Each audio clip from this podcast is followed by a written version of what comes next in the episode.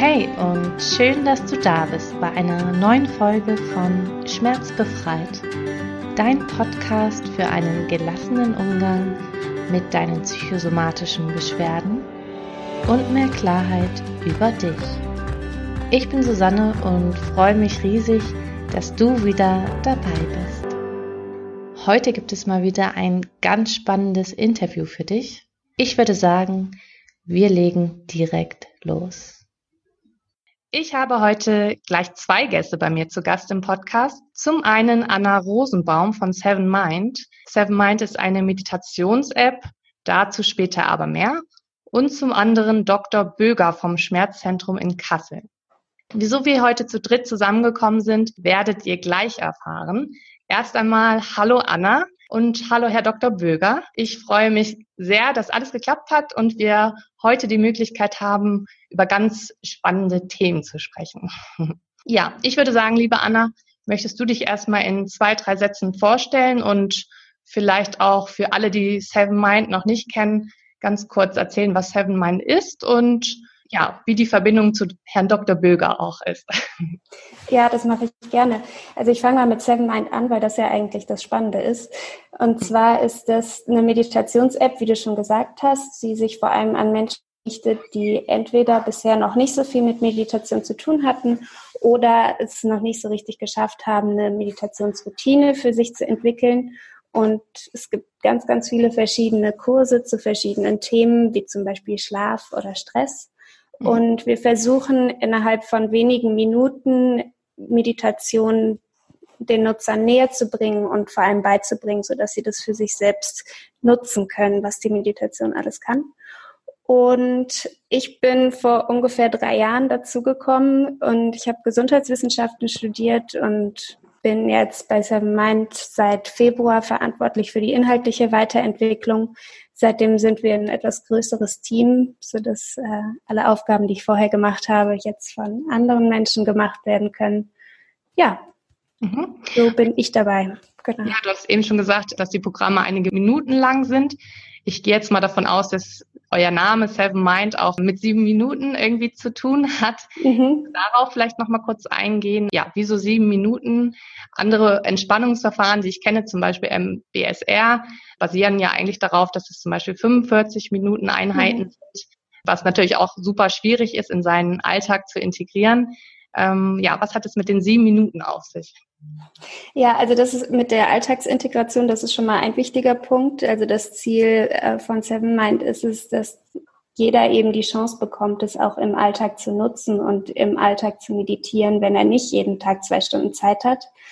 Und die sieben Minuten sind zustande gekommen in Kombination damit, dass äh, die Woche halt auch sieben Tage hat. Also daran lehnt es sich so ein bisschen an. Alle Programme, alle Kurse sind sieben Tage lang und die Meditationseinheiten ungefähr sieben bis zehn Minuten lang. Warum das so eine kurze Einheit äh, sein kann, das ist also, als er mal gegründet wurde, gab es gerade eine Studie, die gezeigt hat, dass die ersten Effekte schon ab fünf Minuten eintreten. Genau, und so ist es dann gemeinsam zu sieben gekommen. Okay, total spannend. Danke erstmal für die kurze Vorstellung. Ich werde später nochmal darauf zurückkommen. Ähm, jetzt würde ich mich freuen, wenn Sie sich erst einmal kurz vorstellen, Herr Dr. Böger. Ja, hallo, mein Name ist Andreas Böger. Ich bin von Haus aus Neurologe, Psychiater und Psychotherapeut und habe vor etwa zwölf Jahren begonnen, mich zu spezialisieren auf Patienten mit chronischen Schmerzen. Mhm. Also grob gesagt behandeln wir Patienten mit chronischen Rückenschmerzen, Schmerzen des Bewegungsapparats, Kopfschmerzen und Nervenschmerzen. Mhm. Und was wir heutzutage als wissenschaftlich beste Methode, an chronische Schmerzen heranzugehen, betrachten. Das ist die multimodale Schmerztherapie, die neben den medizinischen Maßnahmen auch psychologische Maßnahmen und Physiotherapie beinhaltet. Mhm. Und bei den psychologischen Maßnahmen ist die Entspannung oder Meditation ein ganz wichtiges Verfahren. Und wir haben auch gemerkt, dass viele Patienten heute gar nicht mehr in der Lage sind, wirklich für 45 Minuten runterzufahren. Mhm, die brauchen ja. irgendwas kurzes, knackiges, was sie verstehen, weil die Regelmäßigkeit ist das Wichtige und gar nicht die Minutenzahl am Stück. Mhm. Sodass wir hier, glaube ich, mit, mit Seven Mind auch eine Möglichkeit der Kooperation gefunden haben, die unseren Patienten nützt. Mhm.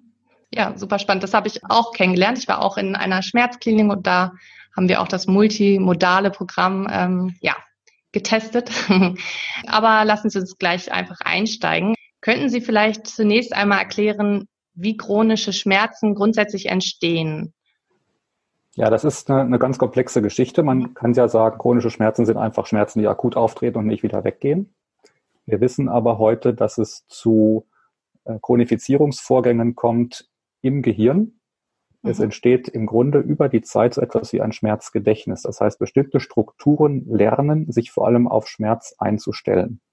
Diese Strukturen liegen im Gehirn in Regionen, wo der Schmerz verortet ist, klar, aber auch in Regionen, wo zum Beispiel die Bewertung des Schmerzes stattfindet, wo Gefühle verarbeitet werden, wo Angst entsteht und wo auch das Alarmsystem dann verdrahtet ist.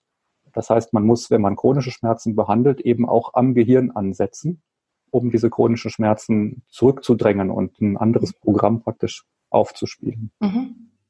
Ja, total spannend. Sie hatten ja schon angesprochen, dass es ganz viele unterschiedliche Formen von Schmerzen gibt. Es gibt ja schon ganz alleine ganz viele unterschiedliche Kopfschmerzformen. Welche 367. Schmerz die Zahl hatte ich nicht parat. Welche Schmerzformen begegnen Ihnen denn am häufigsten? Gibt es so etwas wie einen typischen Schmerzpatienten, jetzt auch gerade im Hinblick auf psychosomatische Patienten, ähm, zum Beispiel auch ja im Hinblick auf die Altersstruktur oder gibt es irgendwelchen Gemeinsamkeiten, die man den Schmerzpatienten zuordnen könnte? Ja, also zunächst einmal sind die Schmerzpatienten sehr unterschiedlich und jeder Schmerz ist ganz individuell, weil bei jedem Schmerzpatienten auch eine ganz individuelle Lebensgeschichte, eine biografische Belastung, eine aktuelle Belastung, Arbeitsplatz, Sozialleben mit reinspielt. Aber natürlich gibt es so bestimmte Typen, die man häufiger trifft oder Konstellationen, die man häufiger trifft.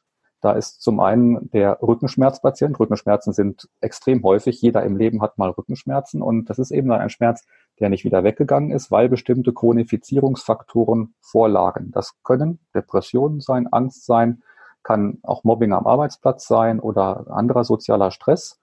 Und es kann dazu kommen, dass diese Schmerzen halt immer stärker werden, weil das Gehirn sich darauf einstellt, das Gehirn den Schmerz lernt. Das ist so der eine Typ, den wir sehr häufig haben meistens mittleres Alter zwischen 40 und 60 Jahren, aber natürlich kann das in jedem Alter auftreten.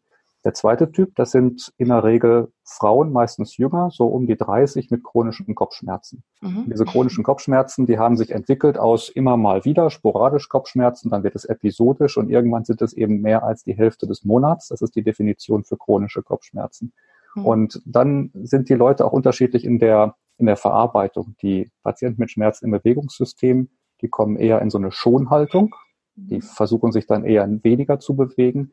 Die Patienten mit Kopfschmerzen, die sind eher bemüht, möglichst wenig auszufallen bei der Arbeit, das zu überspielen und machen immer weiter, immer weiter, bis sie an den Punkt kommen, wo es gar nicht geht.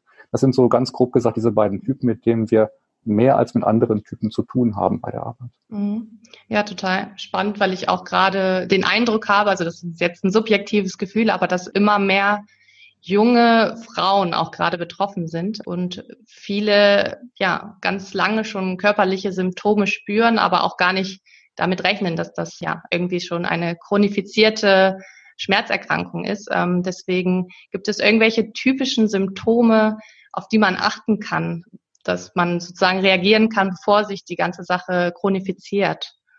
Also bei, bei den Rückenschmerzen ist es sicherlich, wenn man merkt, dass man von der Aktivität her runterfährt und dann weder an Sportaktivitäten teilnimmt, noch an sozialen Aktivitäten wie Kino geht, weil man immer Angst hat, der Schmerz kommt. Bei Kopfschmerzen ist es ein bisschen ähnlich, aber häufig ist bei Kopfschmerzen so, dass man am ehesten merkt, dass es keinen guten Weg nimmt, wenn man immer mehr Medikamente nimmt. Und wenn Sie an mehr als zehn Tagen im Monat Medikamente nehmen, dann kommen Sie schon in den kritischen Bereich, weil Sie in einen Teufelskreis geraten. Je mehr Medikamente Sie nehmen, desto schlimmer wird der Schmerz und desto häufiger tritt er auch auf im Monat. Mhm. Ja, die Erfahrung habe ich auch gemacht. Ich habe über ein ganzes Jahr hinweg krasse Schmerzmittel genommen und ja, irgendwann gibt es natürlich auch den Effekt, dass die Medikamente den Schmerz noch auslösen und unterstützen.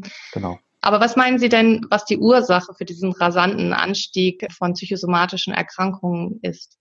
Ja, es geht ja um, um Schmerzen, die sicherlich rasant zunehmen, also insbesondere chronische Schmerzen aber eben auch Depression, Angst sind ja Störungen, die zunehmen und auch immer früher eintreten. Es gibt ja Untersuchungen bei Kindern und Jugendlichen, dass die Migränehäufigkeit steil ansteigt. Und man kann ja vermuten, dass es daran liegt, dass in unserer Gesellschaft die Abläufe immer schneller sind. Früher hat man einen Brief geschrieben, hat ihn zum Postkasten gebracht, eine Woche gewartet, dann kam vielleicht die Antwort. Heute schreibt man eine E-Mail und wartet eigentlich schon nach drei Minuten auf die Antwort. Dann die Nutzung sozialer Medien führt dazu, dass man natürlich dauernd irgendwie abgelenkt ist, dauernd gezwungen ist, Multitasking zu betreiben und man ist in einer Fehlhaltung. Wenn Sie vor dem Handy sitzen und daddeln, haben Sie eine ganz andere Haltung, als wenn Sie in der Natur spazieren gehen. Und mhm. ich glaube, das sind so Phänomene, die natürlich mit unserer Zivilisation zusammenhängen, auch nicht wieder zurückdrehbar sind, aber wo wir erst lernen müssen, uns darauf einzustellen und auch in der richtigen Dosis mit umzugehen. Mhm. Und Sie hatten ja vorhin schon diesen multimedialen Ansatz angesprochen. Ich habe auch natürlich ein wenig über Sie recherchiert und ich habe ja auf meiner Reise mit meinen Schmerzen die Erfahrung gemacht, dass viele Ärzte, gerade Fachärzte, wirklich nur auf ihren Bereich gucken. Und das ist natürlich auch legitim, wenn man berücksichtigt, dass viele Fachärzte einfach zu wenig Zeit auch haben, die Patienten ganzheitlich zu analysieren und zu betrachten. Aber gerade als Schmerzpatient, wenn man auf der Suche nach einer Erklärung ist, ist das natürlich auch super frustrierend. Absolut. Deswegen, Sie hatten ja vorhin diesen ganzheitlichen Ansatz schon mal angesprochen, aber was genau umfasst er und ja, wieso ist er aus Ihrer Sicht so entscheidend? Ja, es gibt ja diesen Spruch, wenn man einen Hammer in der Hand hat, sieht man überall Nägel aus der Wand gucken. Und das ist der Punkt, wenn man jetzt spezialisiert ist auf ein bestimmtes Gelenk. Es gibt ja Orthopäden, die nur aufs Kniegelenk spezialisiert sind. Die untersuchen auch nur das Knie und behandeln das Knie wahrscheinlich super, aber alles andere fällt dann hinten runter. Und das gilt in vielen Disziplinen so. Im Grunde müssten wir ja mehr Generalisten haben, die wirklich den Patienten ganzheitlich wahrnehmen. Das ist in der Schulmedizin aber nicht der Trend. Der Trend in den letzten Jahrzehnten war immer weiter spezialisieren, immer weiter irgendwie nur auf ein Gelenk, auf ein Organ kaprizieren und das andere, das kann keiner mehr leisten. Dann gibt es den Trend, dass die Zeit nicht mehr bezahlt wird. Und die Patienten, die vermissen das und gehen dann eben zum Heilpraktiker zum Beispiel, wo ich dann ja. denke, können sie machen. Aber natürlich ist es schade für die Ärzte, die das ja studiert haben und die ja dem Patienten erstmal primär helfen wollen und jetzt nicht einem Organ helfen wollen oder einem Röntgenbild helfen wollen. Und dann gibt es so Querschnittsfächer, die da doch eher über den Tellerrand hinaus gucken.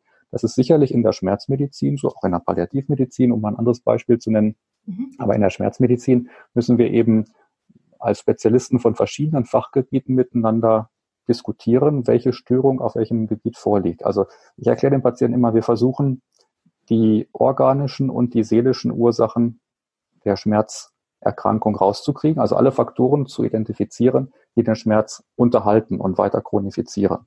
Und das sind eben beide Faktoren. Das sind nicht nur psychische, aber eben auch und nicht nur organische, aber eben auch. Wir müssen deswegen dann die Muskelverspannung zum Beispiel behandeln. Es sind ja ganz viele Muskelfaszienschmerzen dabei. Aber wir müssen eben auch die seelische Situation, in der der Schmerz auftritt, behandeln. Das können wir nur in dieser Kombination machen. Und deswegen im besten Sinne natürlich psychosomatisch. Mhm. Ja, total wichtig. Ja, was ich als ehemaliger Schmerzpatient auch deutlich gemerkt habe, ist, dass vor allem der Umgang mit den Schmerzen und auch die Akzeptanz eine ganz, ganz große Rolle spielen. Was denken Sie darüber und welche Erfahrungen haben Sie da gemacht? Ja, das ist interessant, dass Sie das nochmal so erwähnen, weil diese Achtsamkeits- und Akzeptanztherapie, das ist ja, wir nennen das ACT, Acceptance and Commitment Therapy, es geht ja sehr in diesen Bereich der Mindfulness-Based Stress Reduction über. Mindfulness ist ja so ein Begriff, der auch in den letzten Jahren mhm. immer mehr Mode gekommen ist, der in Deutschland mit Achtsamkeit so ein bisschen unzureichend vielleicht übersetzt wurde. Aber im Grunde beinhaltet das ja, dass man nicht Kraft verlieren soll, indem man kämpft wie ein Löwe gegen seine mhm. Krankheit, in diesem Falle Schmerzkrankheit, weil man sich da immer noch mehr verausgabt, sondern einfach versucht, eben diese Krankheit ein Stück zu akzeptieren und das Beste daraus zu machen, das Beste daraus zu machen, damit zu leben. Und ja. wir haben da in der Patientenkommunikation ein schönes Beispiel mit dem Schmerzmonster. Das Schmerzmonster, das steht einem im Weg. Man kommt einem Schmerzmonster mit dem Auto nicht vorbei, weil die Straße zu eng ist.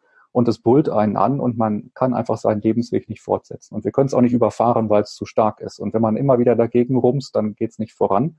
Und es könnte aber ein Weg sein, eben mit dem Schmerzmonster sich zu arrangieren und das kleiner zu kriegen und zahmer zu kriegen, also zu domestizieren, zu zähmen. Und wenn es dann neben einem sitzt, angeschnallt auf dem Beifahrersitz, dann ist es eben nicht mehr schlimm, dann fährt es mit. Man sagt eben, Schmerz, du bist noch da, er ist nicht weg, aber man kann damit weiterleben. Und das ist was, was wir den Patienten vermitteln müssen. Das ist ja in der Depressionsbehandlung ein neues Thema, in der Schmerzbehandlung ein Thema. Wie kann man Sachen einbauen, die, die einen voranbringen?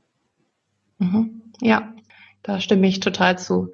Ja, Anna, kommen wir nochmal zu dir, was für alle Podcast-Hörer auch super interessant sein wird. Ich habe gesehen, dass ihr auch ein ganz neues Schmerzprogramm entwickelt habt. Du hattest ja vorhin schon angesprochen, es gibt ganz verschiedene Programme, also von Schlafprogrammen über ja, klassischen Meditationsprogrammen und jetzt auch dieses Schmerzprogramm. Könntest du uns dazu noch ein paar Details verraten?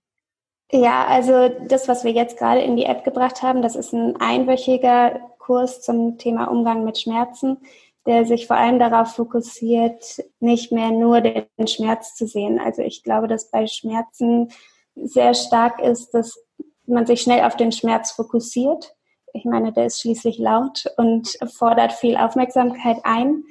Und wir glauben, dass es hilfreich sein kann, dem Schmerz quasi nicht so viel Aufmerksamkeit zu schenken, sondern auch noch das, was es noch alles daneben gibt, zu sehen und das ist in diesem einwöchigen Kurs besonders fokussiert.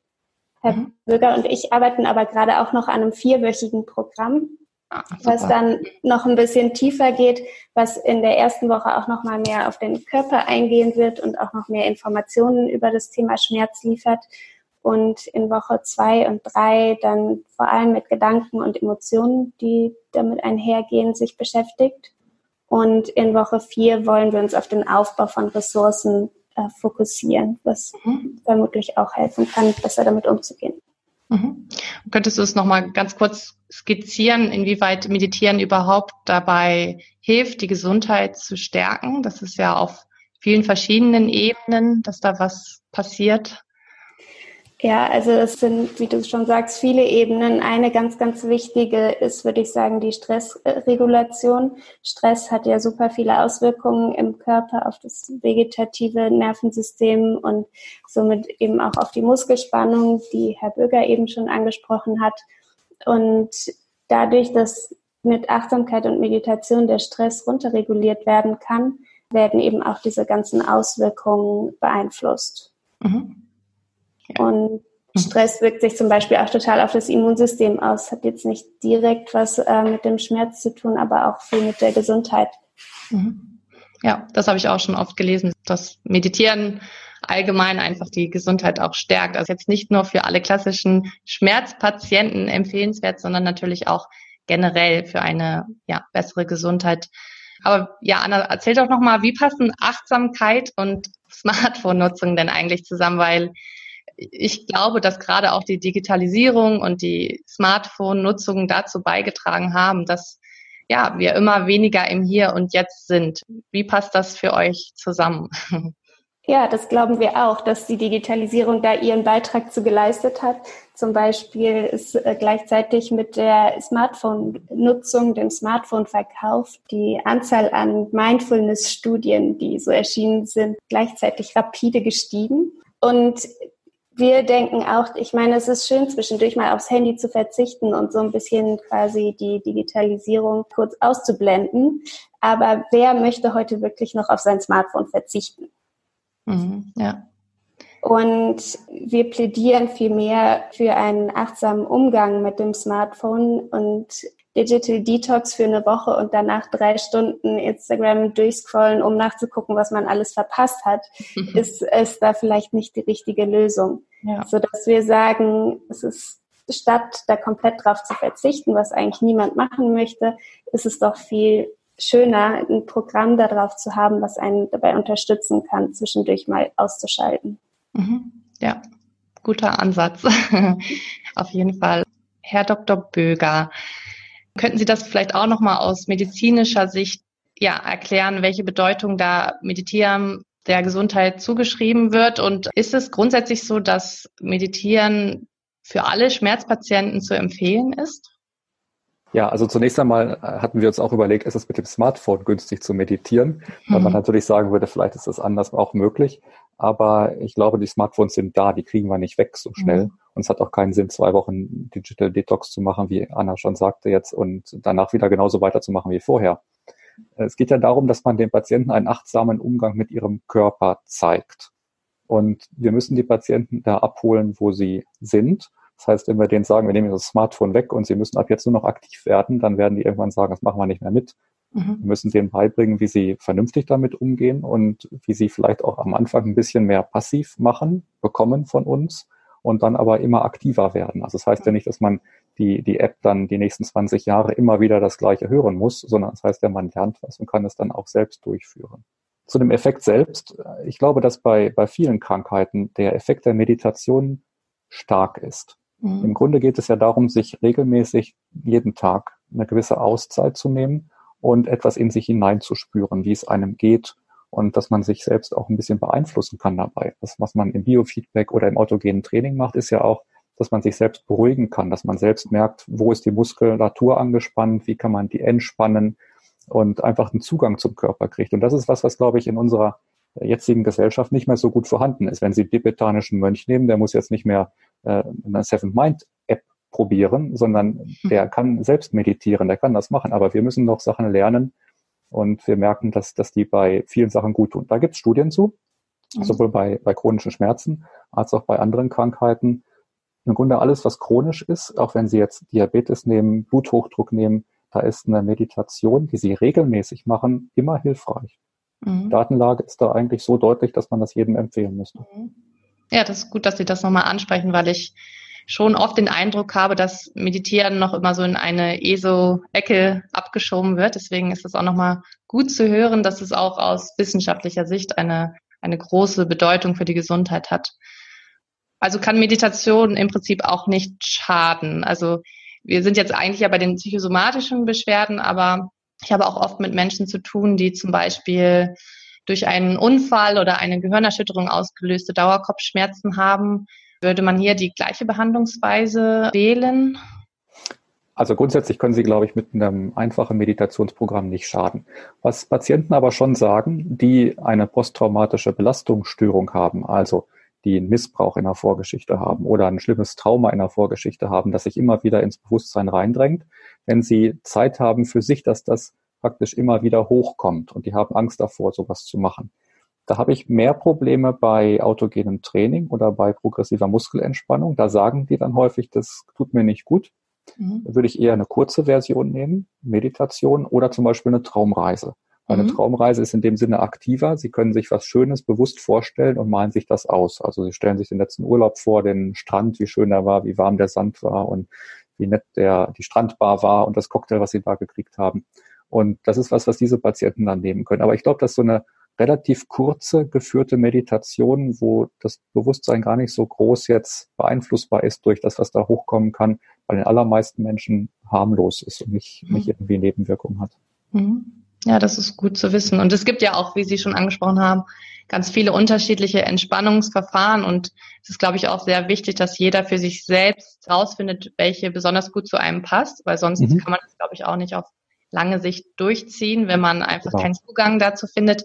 Deswegen nochmal an dich, Anna, die Frage, oder das zeichnet ja auch dann Seven Mind aus, dass es ganz viele unterschiedliche Programme gibt, wo man sich sozusagen sein Lieblingsprogramm aussuchen kann ja, es hören jetzt bestimmt ganz viele Hörer zu, die Seven Mind einmal ausprobieren möchten. Und es ist halt einfach so, das weiß ich aus eigener Erfahrung, dass ganz viele Schmerzpatienten unheimlich viel Geld in die Gesundheit ausgeben, weil sie ja so viel Verschiedenes ausprobieren. Deswegen finde ich es besonders toll, dass ich gesehen habe, dass ihr eine Kooperation mit verschiedenen Krankenkassen habt. Könntest du uns da noch mal kurz abholen? Wie das ja, klar, gerne. Mhm. Also äh, wir haben letztes Jahr Seven Mind zertifizieren lassen von dem von der deutschen Prüfstelle Prävention, zentrale Prüfstelle Prävention heißt sie. Und das heißt, dass gesetzliche Krankenkassen jetzt ein Jahr lang Seven Mind Nutzung bezuschussen oder komplett bezahlen können im Rahmen von den Präventionsangeboten. Und das machen alle gesetzlichen Krankenkassen. Also da braucht man nur auf unsere Webseite zu gehen und dieses spezielle Krankenkassenangebot zu kaufen und kann sich das dann von der Krankenkasse erstatten lassen. Wir haben eine etwas besondere Kooperation mit der Barmer, weil die gesagt haben, okay, wir sind davon so überzeugt, dass wir das sofort übernehmen. Da braucht man gar nicht in Vorleistung zu gehen. Da kann man sich über diesen Meine Barmer Online-Zugang direkt anmelden und bekommt ein Jahr Nutzung umsonst. Wow, das ist toll, dass es das gibt. Und das ist, ich glaube, es gibt auch schon viel mehr, als man denkt. Es gibt ja auch ganz viele kostenfreie Angebote, die man nutzen kann, aber Das ist vielleicht noch so das, das Problem, dass es nicht verbreitet wird. Deswegen hoffe ich, dass dieser Podcast dazu beiträgt, noch mehr Ideen und Angebote auch äh, in die Welt zu tragen. ähm, Herr Dr. Böger, es gibt ja, wie ich vorhin auch schon gesagt habe, ganz viele Menschen, die schon ganz viel unternommen haben, von Arzt zu Arzt gerannt sind und ihnen niemand weiterhelfen konnte, weil erstmal organisch auch nichts gefunden wird. Was haben Sie noch für einen Tipp, an wen kann man sich als Betroffener am besten wenden, wenn man auf der Suche nach einem ganzheitlicheren Arzt ist? Ja, heutzutage kann man ja viel Informationen über den Arzt, wo man hingeht, auch im Internet abrufen.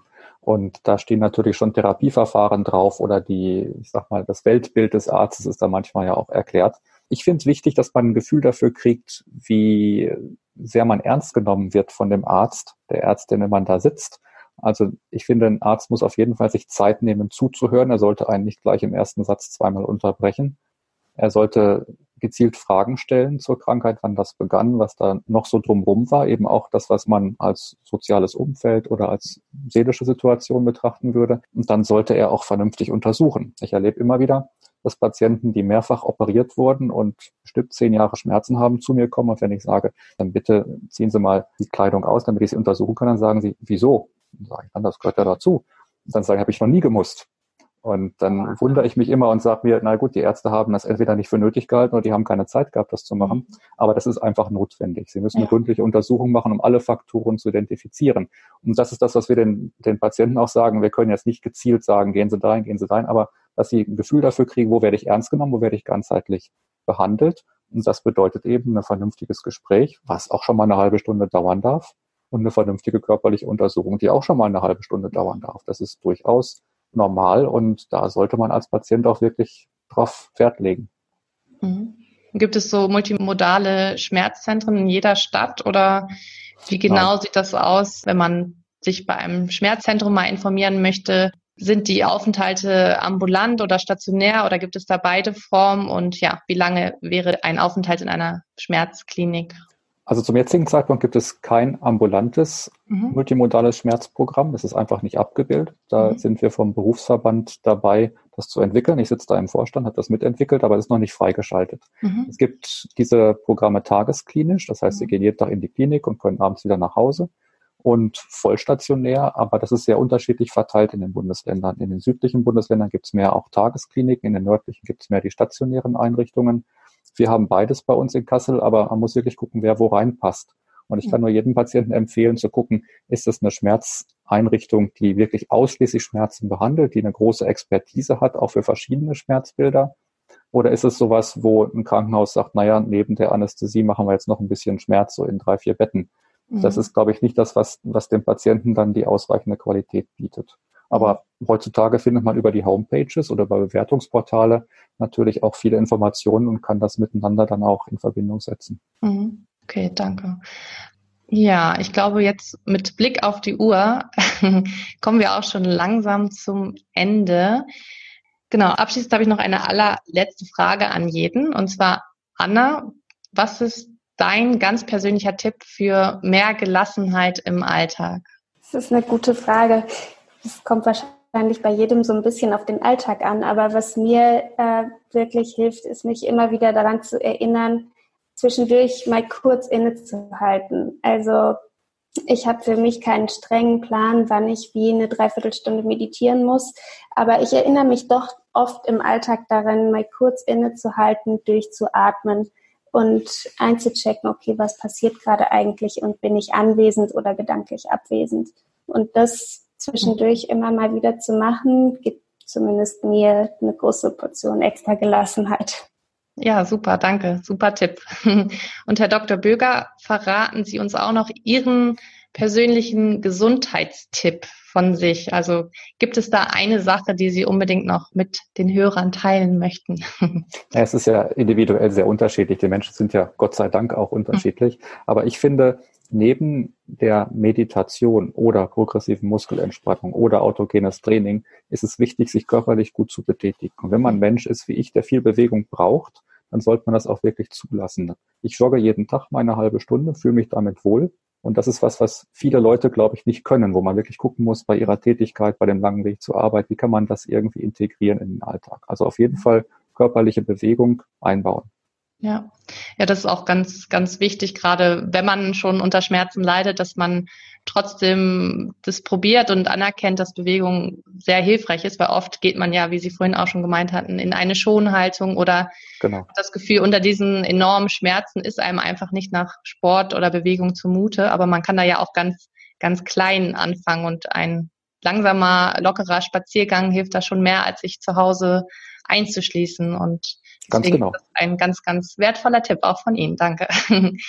ja, dann bedanke ich mich von Herzen für Ihre Zeit und diesen tollen und hilfreichen Input. Ja, vielen Dank und alles Gute. Dank. Ja, danke auch. Tschüss. Tschüss. Tschüss. Ich hoffe sehr, dass dir diese Folge gefallen hat und du wichtige Infos für dich mitnehmen konntest. Ich verlinke dir natürlich alle Infos zu Seven Mind und der Schmerzklinik in Kassel in den Show Notes. Wenn dir die Podcast-Folge geholfen hat, dann teile sie gerne mit allen Menschen, denen das Wissen auch weiterhelfen kann. Ich würde mich sehr darüber freuen, wenn du dir kurz Zeit nimmst und mir bei iTunes eine positive Bewertung dalässt. Damit hilfst du mir, noch mehr Menschen zu erreichen. Ich freue mich, wenn du nächstes Mal wieder dabei bist lass es dir gut gehen und hab noch einen wunderbaren Tag. Deine Susanne.